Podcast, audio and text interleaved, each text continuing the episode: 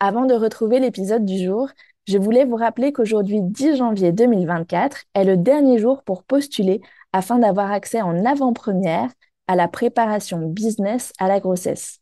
Si tu es en projet bébé ou en début de grossesse pour euh, cette année 2024, je t'invite à écouter le hors-série publié la semaine dernière, donc qui se trouve juste avant cet épisode dans le feed pour avoir tous les détails. Mais pour l'heure, place à l'épisode. Bienvenue dans Grossesse d'entrepreneuse, le premier podcast consacré aux stratégies entrepreneuriales lorsqu'on devient mère. Dans ce podcast, vous allez découvrir à chaque épisode l'histoire d'une entrepreneuse qui nous partage comment sa ou ses grossesses ont impacté son entreprise. Mon intention en faisant circuler ces retours d'expérience, tous aussi différents qu'inspirants, est de vous permettre de faire des choix éclairés afin que la grossesse soit synonyme d'opportunité pour vos activités. Je suis Solène Pigné, votre hôte, moi-même chef d'entreprise depuis 2014 et autrice du Guide de l'entrepreneur durable, publié aux éditions Juno, que j'ai justement écrit pendant ma première grossesse. Ah, D'ailleurs, pour en savoir plus sur mon histoire et la genèse de ce podcast, euh, je vous invite à écouter l'épisode 0. Je suis convaincue que la maternité peut être une force positive dans le développement de son activité, même quand tout ne se passe pas comme prévu, et c'est ce que je vous invite à explorer au fil des épisodes. Dans cet épisode, j'ai le plaisir d'accueillir Marie Marchand, entrepreneuse à la tête de deux entreprises, une de coaching en ligne, Terraforma, et une d'écotourisme au Portugal qu'elle co-gère avec son mari. Marie nous raconte comment ils se sont organisés pour accueillir leur tant attendu bébé issu d'une PMA et l'organisation qu'elle a mis en place pour prendre un vrai congé maternité, même avec plusieurs activités. Bonne écoute! Merci beaucoup, Marie, d'avoir accepté de partager ton histoire avec nous aujourd'hui. Avec grand plaisir, Solène. La toute première question que je voulais te poser avant qu'on rentre dans le détail euh, bah, de ta vie de maman et d'entrepreneur, c'était euh, toi quand tu étais enfant, euh, comment est-ce que tu imaginais l'équilibre entre ta vie professionnelle et familiale? Est-ce que c'était quelque chose qui te posait question ou pas? Euh, j'ai des parents euh, entrepreneurs. Mon papa est horticulteur, ma mère aussi à l'époque. Et du coup, j'avais une vision de l'entrepreneuriat très euh, biaisée par celle de, de mon vécu, de, ma, de mon histoire familiale, avec des parents qui travaillaient énormément et qui n'avaient absolument pas de vie à côté pour leurs enfants, pour euh, la vie de famille. Donc j'ai cette vision-là. Euh, donc mes parents ont beaucoup travaillé très dur. Euh, il y avait peu de vie de famille. Ils étaient euh, à l'époque où on habitait en Bretagne. Et ils ont décidé, j'avais euh, une dizaine d'années, je crois 10-11 ans, de basculer vers le salariat. Ils ont tout arrêté. Il y avait eu deux grosses tempêtes en Bretagne, donc toute la production horticole à deux reprises qu'il fallait relancer. Et donc ils sont partis vers le salariat. Et mon père n'était pas du tout une personne euh, douée pour le salariat. C'est donc on a fait que de bouger. Euh, tous les ans, je changeais de d'école parce que tous les ans, mes parents euh, changeaient de, de, métier, en fait, changeaient de, de, de domaine d'activité. Et j'ai grandi avec cette idée que bah, le l'entrepreneuriat, c'est une manière de s'épanouir, puisque mon père ne pouvait s'épanouir que par euh, par ce, milieu entrepreneurial. Euh, j'ai bien vu pendant toute ma, ma, jeunesse, mon adolescence et même plus tard que euh, le salariat c'était pas fait pour, pour lui.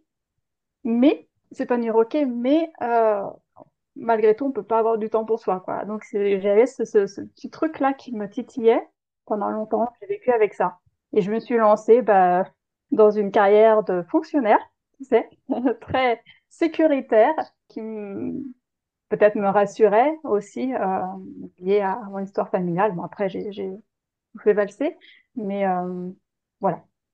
Ouais, ouais, non, mais c'est intéressant de savoir comment tu, enfin, avec quelle représentation, disons, tu, tu as grandi. Et donc, euh, carrière de fonctionnaire, qu'est-ce qui t'a donné l'impulsion ensuite de te, de te lancer dans l'entrepreneuriat et en quoi consiste ton activité ou, ou en quoi consistait ton activité au moment où tu t'es lancée? Euh, j'étais enseignante-chercheuse euh, de psychologie à l'université. J'aimais beaucoup ce que je faisais, j'adorais l'enseignement, j'adorais vraiment la recherche. Mais euh, je, pense qu'il y avait une perte de sens, je me sentais pas assez utile à l'époque dans mon activité. Et, je me sentais surtout aussi glissée vers le burn-out. Donc, j'ai j'ai touché du doigt, mais je suis pas encore allée bien au fond. J'ai décidé de tout plaquer. C'était en 2011, donc de démissionner. Euh, j'avais pas de plan B, j'avais rien du tout. J'avais pas lancé d'activité, rien du tout. Enfin, je j'ai arrêté. Pour faire quoi? Donc, pendant un an, je suis partie, j'ai voyagé euh, avec l'idée de pouvoir peut-être me recentrer euh, et faire un peu d'introspection. Tu sais, en tant que psychologue, on dit souvent c'est les cordonniers les plus mal chaussés. C'était mon cas. J'avais du mal à voir effectivement ce que je voulais vraiment. Donc un an pour voyager et puis après euh, j'ai créé mon, mon, entreprise en 2012. À l'époque c'était en tant que psychologue et voilà ça, ça se fait que quelques années plus tard où euh, j'ai lancé mon activité de, de, coach en plus. D'accord. Et aujourd'hui du coup euh, en, en, quoi consiste ton activité? Et aujourd'hui, j'ai bah, j'ai deux activités. Donc en 2012, euh, j'ai créé mon activité de psychologue et plus tard coach. Donc euh, j'accompagne aujourd'hui les, les femmes avec un profil plutôt atypique, donc plutôt multipotentiel ou hypersensible. je dis plutôt, mais ce n'est pas que. donc j'ai principalement ce profil-là. Je les accompagne dans la, recherche de, de travail idéal, hein, dans leur reconversion professionnelle. Donc ça, c'est un premier volet. Et autre volet, j'accompagne également les femmes dans la création et le développement de leur activité entrepreneuriale. Et autre entreprise, en 2014, on a créé avec mon conjoint une activité d'écotourisme au Portugal, donc je gère depuis 2014 euh, cette activité d'écotourisme avec des yurts et une cabane dans les arbres. Donc toi aussi, euh, multi-potentiel, multi-activité. aussi, voilà, tout à fait. Et comment est-ce que tu euh, appréhendais euh, la maternité euh, en tant qu'entrepreneur? Parce que quand tu t'es lancée, tu n'étais pas encore maman. Est-ce que tu est-ce que vous aviez avec ton conjoint déjà l'idée ou l'envie d'avoir une famille? Comment voilà, comment vous représentiez les choses Toi qui as grandi en plus avec des parents entrepreneurs qui n'avaient pas beaucoup de temps pour pour leurs enfants? Euh, oui, on, avait effectivement l'envie avec mon, conjoint de, de, créer une famille. En 2015, il y avait vraiment ce projet de qui était sur la table. Bon, ce projet a mis beaucoup de temps à se concrétiser, parce qu'on est passé par un parcours euh, PMA euh, très très très long. Et donc je pense que de, de, c'est de ce fait-là, je pense que j'avais peur de passer aussi à côté de ma maternité. Quand euh, j'ai vécu, comme je te l'ai dit, une, une, une histoire de vie familiale où mes parents étaient très très prenants dans leur activité entrepreneuriale et peu de temps pour leur vie de famille. Mais je pense que les répercussions étaient là. Moi, j'avais peur de passer à côté. Puis surtout qu'il y avait un désir d'enfant très très fort, très prégnant. Donc, euh, je voulais vraiment passer du temps avec mon futur bébé et passer vivre cette grossesse pleinement. Et est-ce que tu peux nous raconter du coup euh, en quelques mots euh, bah, pour les femmes aussi qui nous écoutent et qui, qui peuvent être éventuellement euh, dans, dans ce même parcours PMA. Comment ça s'est passé pour, pour vous? On a eu aussi le témoignage de, de Dorothée dans un épisode précédent qui nous, qui nous l'a raconté, mais chaque histoire est différente. Du coup, comment ça s'est déroulé et combien de temps ça a duré? Ça a duré, je crois, trois ans, ce parcours-là, de mémoire, si je dis pas de bêtises. Ça a été un, un challenge assez éprouvant puisqu'on vivait au Portugal et on a choisi de faire euh, ce parcours PMA en France pour des raisons euh, de prise en charge de sécurité sociale. Donc, je faisais systématiquement les allers-retours Portugal-France, location des logements en France, puisqu'au début, euh, quand on s'est lancé dans le truc, on s'est dit bon bah voilà, ça, ça va marcher quoi. et donc, on s'est pas trop posé la question de dans quel hôpital on, on le fait. Et finalement, ça ça n'a pas pris tout de suite. Donc, on est passé par deux inséminations qui n'ont pas pris, puis euh, trois fécondations in vitro avec plusieurs transferts d'embryons à chaque fois. Ouais, là, je pense que la, la plus grande douleur qu'il y avait derrière, c'était euh, le, le, corps médical qui nous disait que c'est inexpliqué. On ne pouvait pas expliquer notre problème. En bonne chercheuse que j'étais, j'ai voulu fouiller, fouiller, fouiller et euh, chercher dans plein d'articles scientifiques euh, les, raisons possibles, parce que ok, je veux bien comprendre que ça peut être un problème psychologique, mais euh, j'avais, je pense, beaucoup travaillé sur ces points-là et il se passait toujours rien, quoi, même pas un début de grossesse. Finalement, on a fini par trouver une piste. Quand je dis on, c'est voilà, à force de faire des recherches, j'ai annoncé cette piste à, mon médecin donc de, l'époque qui ne souhaitait absolument pas l'explorer cette piste-là. Donc on a décidé de de changer de médecin, tout simplement. Et l'autre médecin a bien voulu explorer et s'est avéré qu'on avait effectivement ce problème-là, c'est un, problème euh, génétique. Et euh, finalement, bah, la dernière FIV a fonctionné. Il suffisait simplement de chercher. C'était un, passage éprouvant. Et quand tu dis la dernière FIV a fonctionné, c'est grâce à, l'information euh, que toi tu avais trouvé qu'ils ont ils ont pu faire une, une fille un peu différente de ce qu'ils avaient fait et, du coup ça a fonctionné, c'est ça? C'est ça, un traitement particulier euh, qui nous a permis donc de, de, travailler sur cet, enfin, cet aspect génétique qui, euh, qui peut être travaillé. C'est le gène MTHFR pour les femmes qui peuvent être interpellées par ça. À qui ça parlera En France, malheureusement, ça parle pas beaucoup. Par contre, dans les pays où ils sont euh, euh, vraiment très à la pointe là-dessus, je pense à l'Espagne, eux, ils font dès le début des tests sur ce gène-là spécifique MTHFR. Et donc oui, donc l'autre médecin a fait ces tests-là et euh, après traitement, il nous a permis d'avoir donc euh, une fille et un, embryon qui a pris. J'étais enceinte. Ouais, ouais. Donc tu as euh, as été entrepreneuse de ta PMA presque. oui, c'est ça, tout à fait. Ouais. Actrice en tout cas, ouais. Et je fais vraiment des liens très forts entre ce parcours euh, PMA et le parcours entrepreneurial parce que je crois que c'est un, un parcours qui forge vraiment une personnalité. Euh, et on retrouve ça aussi dans l'entrepreneuriat, la capacité de s'adapter, euh, le, le, la recherche de soutien aussi, parce que dans notre cas, j'avais besoin, moi, pour m'aider à avancer euh, dans ce parcours, d'être soutenue par ma famille, par mes amis. J'avais du mal à garder ça pour moi. Euh, la, capacité à rebondir après chaque échec, donc ça on retrouve aussi vraiment beaucoup dans l'entrepreneuriat. La persévérance, euh, même quand tout semble vraiment tout contre nous, on y va quand même, on croit en nos projets, on croit en notre vision et on y va, on fonce. L'optimisme, toujours le fait de vouloir vraiment y croire, je crois qu'il y, a, vraiment un lien entre les deux. Enfin, moi, en tout cas, je, le fais facilement et je retrouve ça aussi dans l'entrepreneuriat. À quel stade de développement en étaient euh, tes activités? Donc celles que tu as euh, par toi-même de psychologue et de coach et puis celles en collaboration euh, avec ton mari? Pour notre activité d'écotourisme, tout tournait très bien. On, avait euh, des...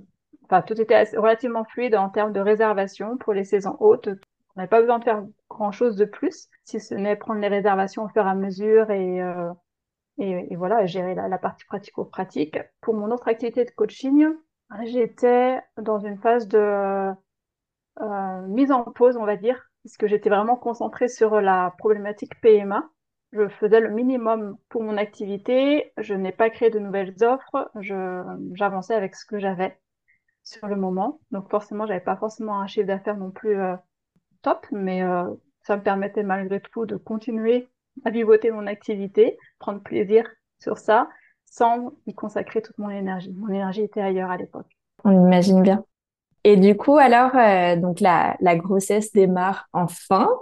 Euh, comment ça s'est passé pour toi le premier trimestre de grossesse? Parce que souvent, les femmes, euh, la plupart en tout cas, expérimentent pas mal de, de fatigue, voire d'autres d'autres maux. Comment ça s'est passé pour toi? Mais Moi, j'étais plutôt sereine. J'étais ouais plutôt zen, sereine. Je pense qu'il y, avait aussi la, satisfaction de pouvoir enfin être enceinte après tout ce parcours-là. Donc, j'ai pris de manière très, très détachée. Honnêtement, la fatigue, je l'ai pas vraiment ressentie. Peut-être que l'aspect euh, psychologique, optimisme, satisfaction a pris le dessus. Je crois, je sais pas. Euh, mais euh, j'ai essayé de savourer au maximum ce que je vivais. J'étais pas vraiment fatiguée, non. en même temps, j'avais une activité qui était en pause pour mon activité de coaching. L'autre activité, c'est mon mari qui prenait 100% le relais. Il voulait absolument pas que je mette les pieds parce que les trois premières, euh, trois premiers mois étaient, euh, pouvaient être compliqués pour moi. J'avais un suivi quand même très, très fort. Donc, euh, ouais, j'étais chouchoutée aussi. C'était facile. Donc, pendant ce premier trimestre de grossesse, euh, tu as levé le pied sur la partie professionnelle. Est-ce que tu as remis les pieds dans, l'entreprise, euh, l'une ou l'autre d'ailleurs, euh, pendant les deuxième et troisième euh, trimestres? Comment ça s'est passé pour la suite? Pour l'entreprise d'écotourisme, j'ai très peu mis les pieds. Mon mari qui a pris le relais vraiment à 100%. Par contre, pour mon autre activité de coaching, pendant le deuxième trimestre, j'ai ressenti un, regain d'énergie. J'étais super active. Je ne saurais pas l'expliquer pourquoi, mais j'avais besoin d'agir. Et donc, j'ai, euh, c'est à cette période-là que j'ai revu mon positionnement, que j'ai revu ma cible, que j'ai retravaillé tout ça vraiment en profondeur, les, les fondations finalement de mon activité. Je me suis concentrée sur de nouvelles offres sans forcément les concrétiser, mais j'étais dans, dans cette partie de création, euh, renouveau pour mon activité. Tu vois, le, la partie euh, bébé, ça y est, c'était fait. On, avait réussi ce projet, ce challenge a été fait. Et une fois que le, premier trimestre était passé et que les, moments les plus difficiles en termes de suivi pour moi étaient passés, étaient derrière moi, il y a eu ce relâchement et puis je pouvais consacrer mon, esprit sur autre chose. Et est-ce que tu t'es appuyé sur certaines ressources ou est-ce que tu as fait un accompagnement pour euh, justement revoir ces bases? Ou est-ce que tu y allais toi-même de manière instinctive? Non, je me suis fait accompagner. C'était la première fois d'ailleurs que je faisais accompagner pour cette entreprise-là. Justement, au deuxième trimestre de, ma grossesse, donc euh, à l'époque, tout le monde me disait n'y va pas, ça sert à rien, concentre-toi sur ta grossesse, à quoi bon de, mettre en place de nouvelles choses pour ton activité? Et euh, moi, j'en avais besoin. Donc, j'ai euh, j'ai fait ça, effectivement. Ça a duré dans le deuxième, troisième trimestre, mais on était plus sur le sous-marin de mon activité, vraiment travailler sur les nouvelles offres.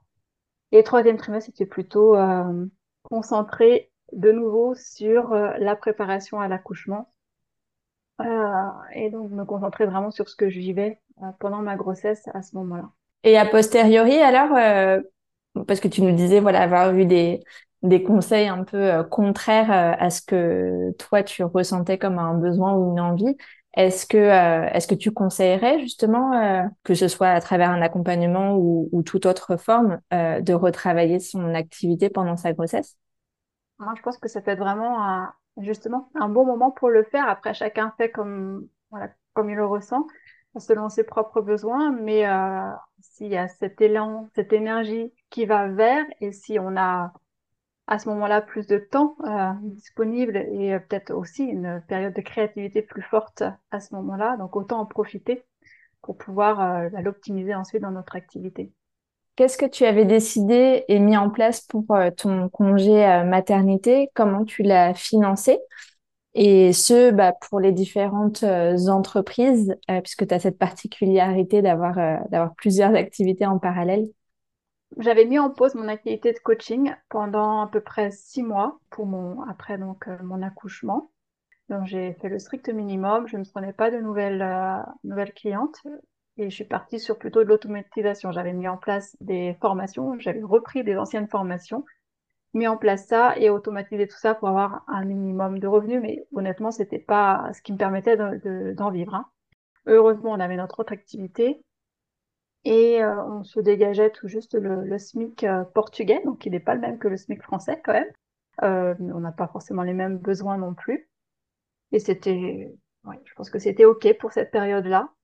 Ok, donc tu n'as pas eu d'indemnité du gouvernement français ou du gouvernement portugais d'un côté comme de l'autre? Gouvernement portugais, on a eu des indemnités, si, mais c'était voilà, vraiment c'était peanuts puisque euh, ils prenaient en considération les quelques mois d'avant, donc on, se versait uniquement le SMIC. Je me rappelle plus combien ça, ça, s'élevait, mais c'était pas grand-chose. Oui, on a eu quelques indemnités quand même euh, par le gouvernement portugais. Mm.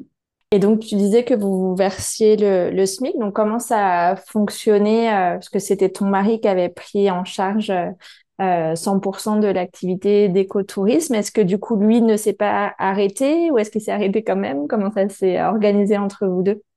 Mon fils est né en période de saison basse pour notre activité touristique, donc ce qui était plutôt pas mal. Euh, donc, c'est la période où on avait le moins de clients, il est au mois de février. On a fermé quelques mois, euh, je crois trois mois, quatre mois, je me rappelle plus trop.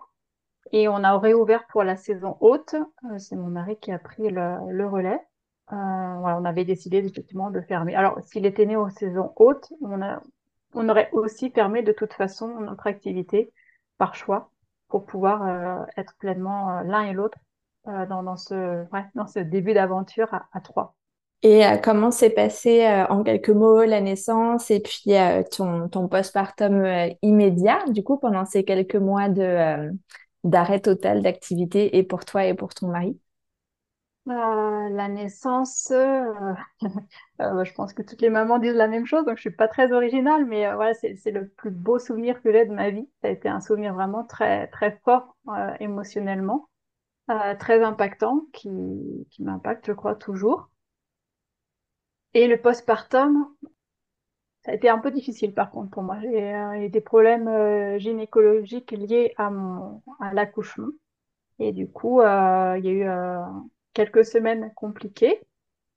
Mon mari était très présent, ma belle-mère était là, les amis étaient là aussi pour me soutenir. Euh, voilà, ça a été difficile. J'ai un petit bébé qui faisait des coliques, donc qui euh, pleurait très souvent. Puis on était nouveaux parents, on savait pas trop comment gérer ça. Et euh, c'était, c'est vrai, difficile, éprouvant, mais mélangé à la joie et, et ouais, au bonheur de, de, pouvoir vivre ça. Finalement, ça passait relativement simplement. Et comment tu l'as vécu quand la saison haute euh, est arrivée et que vous avez réouvert le, le lieu euh, d'écotourisme? Quand ton mari a repris euh, le travail, euh, si j'ai bien compris, toi, tu as, continué à être, à être en, en, en, congé maternité.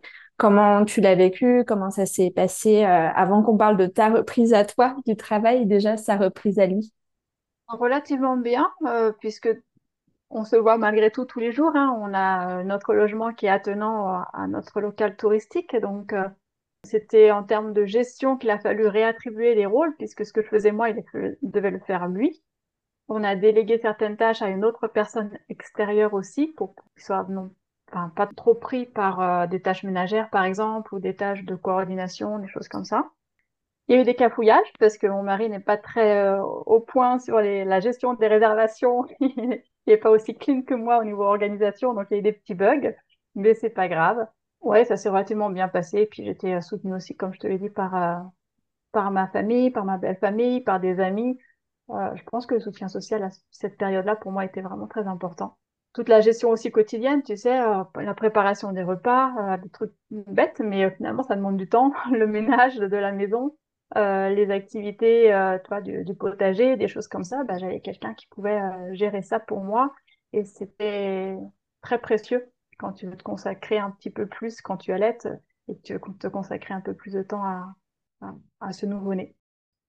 Et toi alors, ta reprise à toi, est-ce que tu est-ce que tu avais décidé une date d'ailleurs avant de partir en congé maternité ou est-ce que ça s'est fait euh, euh, au fil de l'eau, voilà, une fois que votre enfant était né et, comment ça s'est passé? Je m'étais fixé une date, mais j'ai pas eu tout respecté suite à ces problèmes donc de postpartum là, qui étaient quand même assez douloureux. Et j'avais pas l'envie en fait, tout simplement. Donc euh, j'ai décalé, décalé la date. Plus le temps avançait, plus je décalais.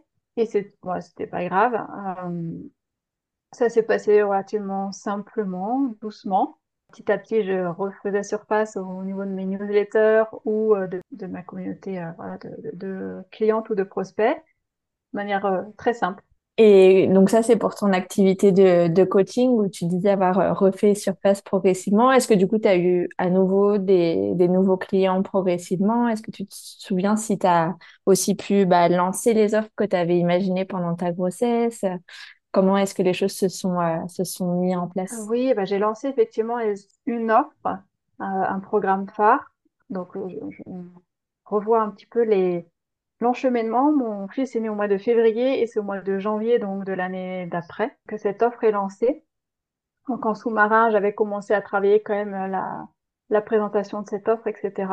Travailler avec le CPF aussi, puisque malgré tout, je souhaitais avoir cet aspect CPF.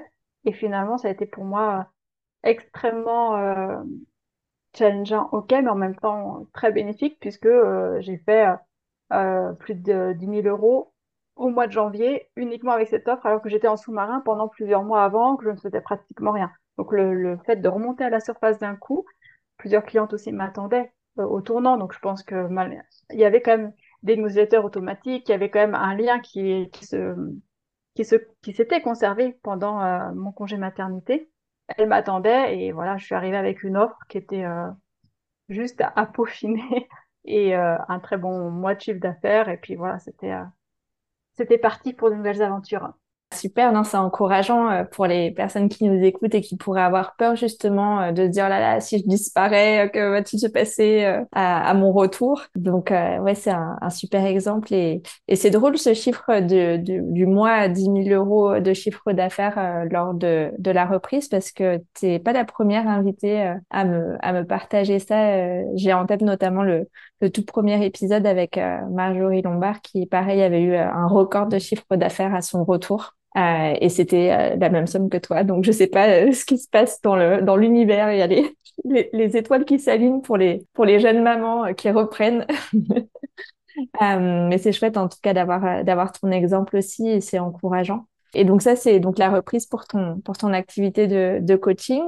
Et finalement, tu me disais que c'était la saison plutôt basse côté écotourisme. Donc j'imagine que toi, tu as tu as repris pour l'activité euh, d'écotourisme au Portugal euh, l'été suivant, c'est ça? D'ailleurs, comment tu t'organises à l'année? Et est-ce que ça a changé depuis, euh, depuis que tu es devenu ou que vous êtes devenu parent euh, L'enchevêtrement entre tes deux activités, est-ce que euh, tu profites de la saison basse de l'une pour mettre le paquet sur l'autre? Comment ça se passe? J'ai conservé le même mode de fonctionnement que j'avais avant.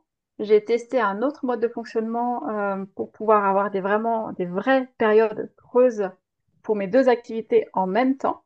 Ça ne marche pas pour moi. C'est-à-dire que période pleine pour mes deux activités en même temps, je, je, je sature. Au bout de ouais, au bout de quatre mois, cinq mois, j'en peux plus, je sature. Donc je l'ai testé, je me rends compte que ça c'est pas possible. Donc j'essaye de faire plutôt un équilibre entre les deux, de mettre l'accent saison haute pour mon activité d'écotourisme et pendant ce temps-là, J'y vais aussi euh, sur, euh, mais doucement, sur mon activité de, de, coaching. Je prépare en toile de fond des offres, je prépare des lancements, je prépare ma communication. Je suis pas en plein dans des, dans, dans, dans des lancements. Et quand la saison basse arrive écotourisme, je rebooste l'autre activité. Je fonctionne comme ça, avec quand même des créneaux de vacances malgré tout. Euh, je pense que c'est le plus adapté à ma situation, c'est ce qui fonctionne le mieux pour préserver quand même mon énergie. Et est-ce que tu dirais que la maternité euh, a changé des choses euh, pour, euh, pour tes entreprises? On va faire l'une et l'autre dans l'ordre qui te va. Je pense que ça a hum, accentué un aspect organisationnel, pardon, qui était déjà très fort chez moi avant, déjà du fait que je gère deux entreprises, donc il faut avoir quand même une bonne organisation, une bonne gestion de son temps, de son énergie, mais ça l'a encore plus accentué du fait que je sois devenue maman, que cet aspect équilibre de vie était encore plus prégnant pour moi, euh, avec un rappel à l'urgence de penser à moi, de penser à mon équilibre.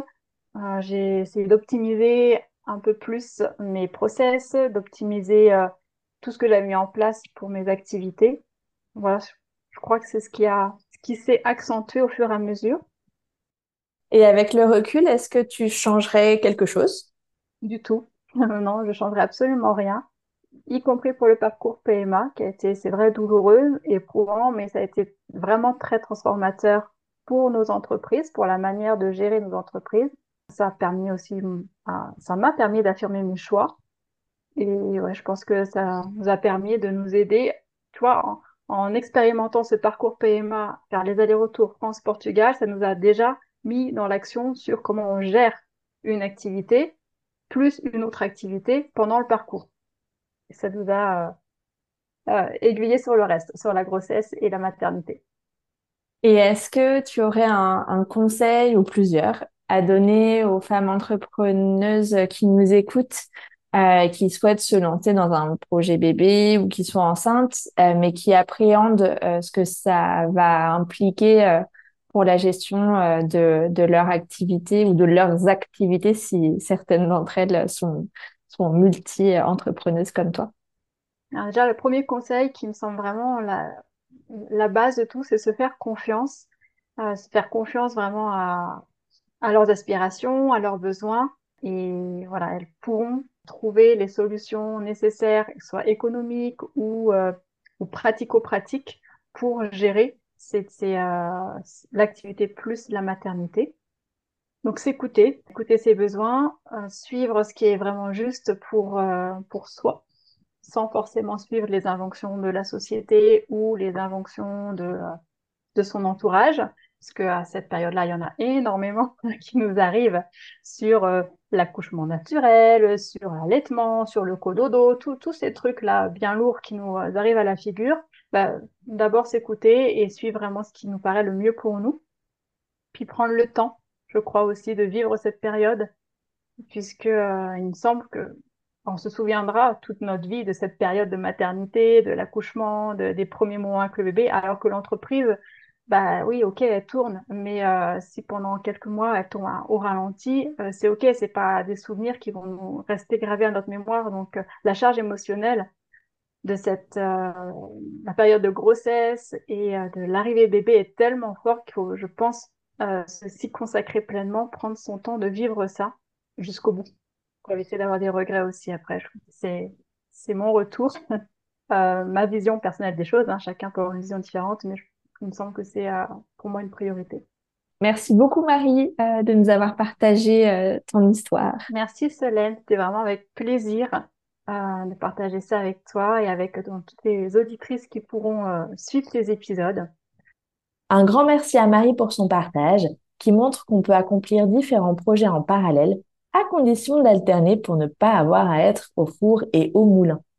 Si comme Marie, vous n'avez pas le droit des indemnités de congé maternité ou que vous souhaitez ne pas dépendre uniquement d'elle pour prendre un congé peut-être plus long, par exemple, j'ai créé pour vous un guide gratuit qui détaille six stratégies alternatives pour financer son congé maternité au-delà des potentielles indemnités. Le lien pour le télécharger se trouve dans la description de l'épisode. Marie a eu la chance de pouvoir compter sur son mari pour prendre le relais pendant son congé. Mais comment ça se passe quand on n'a pas de coéquipier attitré? C'est ce que va nous partager Nathalie, ma prochaine invitée, qui a recruté des collaborateurs et collaboratrices afin de se faire remplacer et ainsi continuer à servir ses clients en son absence. Alors n'hésitez pas à vous abonner à ce podcast pour ne pas louper ce prochain épisode. Grossesse d'entrepreneuse est produit par Creators for Good à l'initiative de Solène Pinet. Montage Amélie Dodriver. Charte graphique Christelle Bourgeois. Graphiste Dorothée Cadio. Musique Attila Jan, Absa Karia. À mercredi prochain!